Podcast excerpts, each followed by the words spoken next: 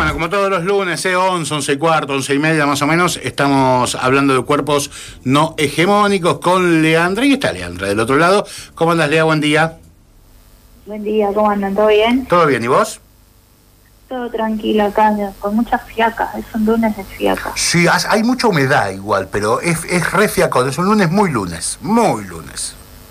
Sí, no me quiero imaginar en el trabajo a la tarde que va a ser un lunes muy lunes. Sí, sí, sí, sí. Eh, yo que quiero sumar a esto que eh, no- tenía por qué, pero se levantó como a las 8 de la mañana. Leandro, cosa que nos pasa a todos los que somos padres y madres, eh, de levantarnos al pedo muchas veces eh, sin la Sí, necesidad me, de... me parece que es más por la edad que por la maternidad, porque he dormido hasta tipo 2 de la tarde siendo madre. Ah, sí, Eh, eh, pero igual sos joven, eh, Leandro. Acá el único viejo soy yo, ya lo hemos dicho hace unos minutos nada más. Sí, pero es como que el cuerpo, maldición, se va acostumbrando a la madrugación. Ah, Sí, sí, bueno, me, me- me pasa y ya con esto terminamos para meternos de lleno en la columna. Me pasa el, el viernes a la noche eh, que llego a casa y digo, bloque, voy a dormir mañana. Y, y en casa mi compañera me dice, y te levantás siempre a las ocho y media, nueve. Dicen, mucho más, no dormís. Y tienen razón. Eh, digo, pero ya levantarse a las nueve, aprovechar 40 minutos más, es como, para, para alguien de mi edad, es un montonazo. Eh, un montón. sí, bueno, Lea, ¿de qué vamos a estar hablando? Contame. Vamos a estar hablando un poco de eh, la iniciación en el activismo, porque es algo que me vienen preguntando, que, que bueno, que gracias a, a la visibilidad que está teniendo la cuenta y a gente que me va escuchando por acá y eso, eh, me preguntan como, che, ¿cómo hago para ser activista? O ¿Qué onda? ¿Se estudia? ¿Se, se, hace algún taller? Eh, y bueno, vamos, a contar un poco cómo, cómo empecé yo, por ejemplo, en el activismo, que, que fue lo que fui tomando y lo que fui dejando en el camino como, como para poder empezar, ¿no? Primero, primero que nada, claramente una causa que me identifique. Eh, si bien como todos saben de, de mi militancia feminista, pero dentro de esa militancia hay un punto que es el que tal vez más me atraviesa, que es eh, el activismo gordes.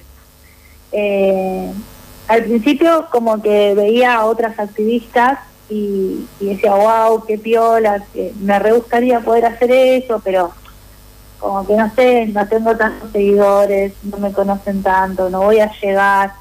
Hasta que de a poco empecé como a, a tomar cosas, a leer mucho, a, a volcar también mis experiencias propias, ¿no? En, escritos.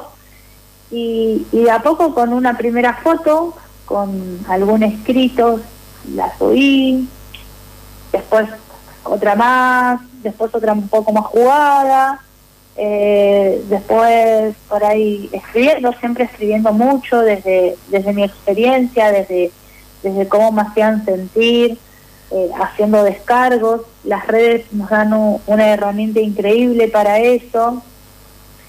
Y, también todo eso que iba volcando en- en mis perfiles, en las redes, llevarlo a la práctica en el día a día, ¿no? Eh, no sé, haciendo activismo cuando alguien hace un chiste gordofóbico, eh, gordofóbico o cualquier otro tipo, remarcarle que no, eso no está bien, que por qué, que pensemos, que no se opina sobre los cuerpos ajenos, que no se opina sobre las demás personas. Eh, y bueno, nada, fui fui buscando también, hay, hay muchísima cantidad de activistas y fui buscando con quienes por ahí me sentía un poco más identificada y, en los discursos que daban o en, el- en las palabras que, que nos traen. Eh, fui buscando quién, quiénes me identificaban más, eh, nos empezamos a seguir con muchos. eh, eso te ayuda un montón por ahí el, el hecho de que de que cuando empieces te, te compartan o, o te mencionen activistas ya, ya de renombre eh, y después empezar a tejer redes, que creo que eso es lo fundamental y es lo que nos salva siempre, las redes que podemos ir tejiendo. Lea, te, te, hago acá un punto para preguntarte.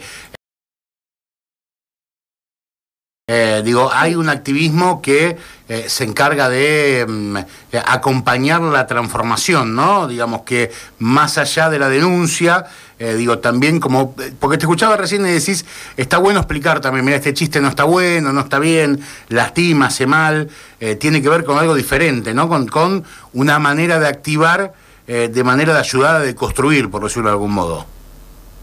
Sí, completamente, porque más allá de que tal vez lo que lo que más hacemos es la denuncia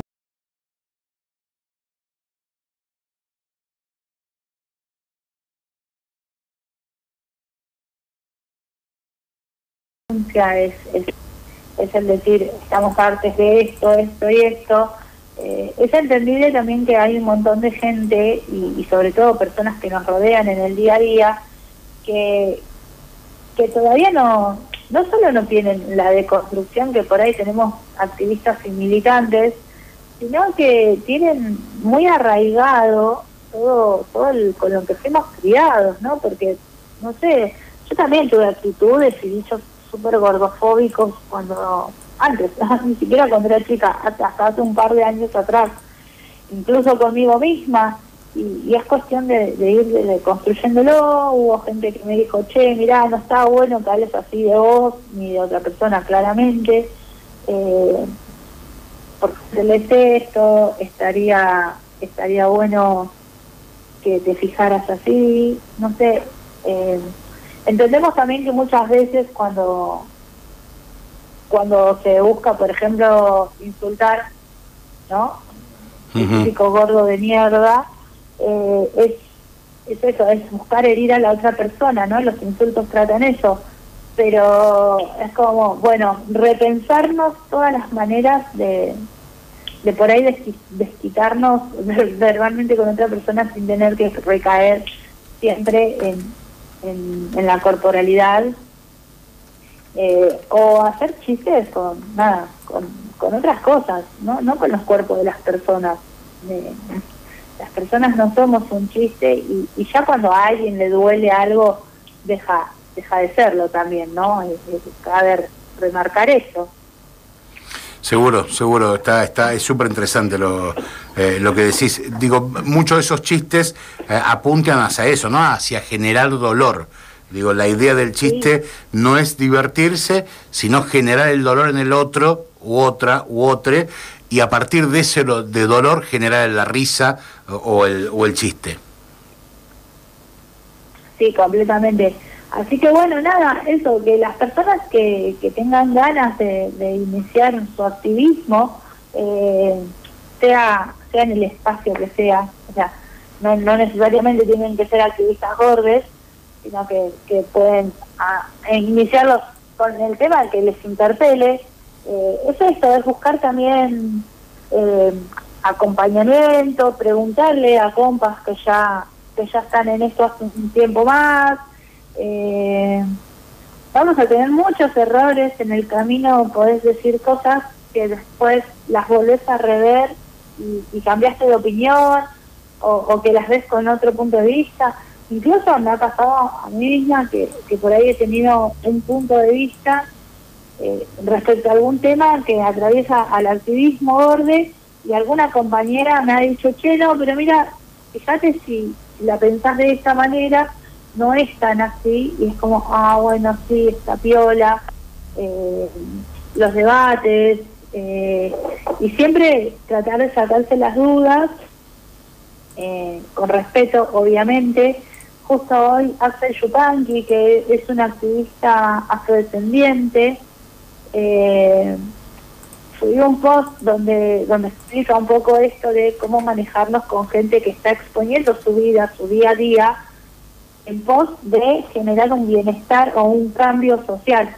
Porque la realidad es esa, los activistas lo que, lo que hacemos es exponer nuestra vida, nuestras vivencias, nuestros dolores, eh, y, y es un trabajo no remunerado que implica mucho mucho desgaste emocional, mucho muchas veces desgaste físico, pero y, nos pasa un montón de veces que, por ejemplo, no sé, eh, recibimos quejas o recibimos eh, información que no podemos ni manejarla ni, ni lograr un cambio inmediato en eso, ¿no? A mí me pasa mucho con el tema de los talles, porque mucha gente me escribe, tipo quejándose y diciéndome que en tal lado no consiguen talle y que qué puedo hacer yo con eso. O sea, si yo para, para poder cambiar esas cosas necesitamos una unidad y a veces nos pasa que también somos personas y no estamos ni en condiciones emocionales de responder o de ver ciertas cosas, porque también nos, nos lastiman y nos generan ansiedad. Y, eh, y a veces no tenemos ganas, a veces estamos en otra, entonces nos pasa también que se enojan, eh, como, ah, te escribí, no me contestaste, bueno, no sé, por ahí estaba de joda con mis amigas y no tenía ganas de estar haciendo activismo en ese preciso momento. Entonces también como, como ir teniendo esas cosas en cuenta, que no siempre eh, podemos exigirle a los activistas, que son quienes están poniendo el cuerpo y la cara continuamente, eh, que respondamos a, los ritmos de las personas que, nos escriben o, tratan de, de, obtener información o, o de saber algo a través nuestro.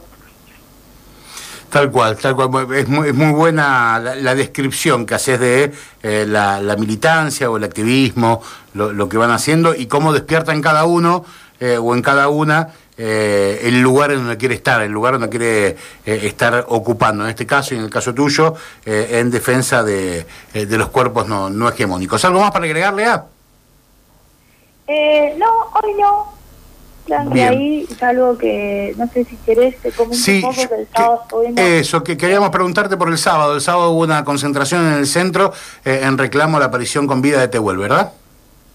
Sí, correcto. Desde la Asamblea Trans Traba No Binaria de Mar del Plata se convocó al día sábado a una concentración y marcha exigiendo la aparición con vida de Tehuel. Recordemos que Tehuel es un varón trans que salió a buscar trabajo y no volvió nunca. Desde el 11 de marzo está desaparecido.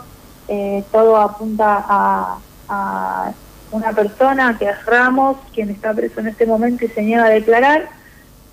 Pero bueno, nada, es esto, es seguir visibilizando, seguir, seguir acompañando a, a los compañeros, a los compañeros, a las masculinidades en este en este reclamo, que también es un reclamo que nos atraviesa a todos como sociedad, porque es una desaparición en democracia y, es una desaparición de un varón trans, no, no tenemos que olvidarnos eso.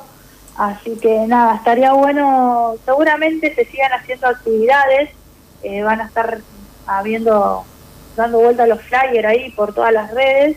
Eh, y estaría bueno también esto, eh, como como hacer un llamamiento a todo el movimiento feminista de la ciudad a que salga a las calles a reclamar la aparición con vida de Tehuel, eh, porque es el lugar donde, donde tenemos que estar, es el lugar donde se nos necesita y, y porque es una persona desaparecida no podemos no podemos seguir permitiendo que, sucedan estas cosas eh, y menos aún en democracia, ¿no? Leandra, un lujo como siempre, te mandamos un beso grande y buen comienzo de semana. Igualmente para ustedes otro. Ahí pasaba Leandro.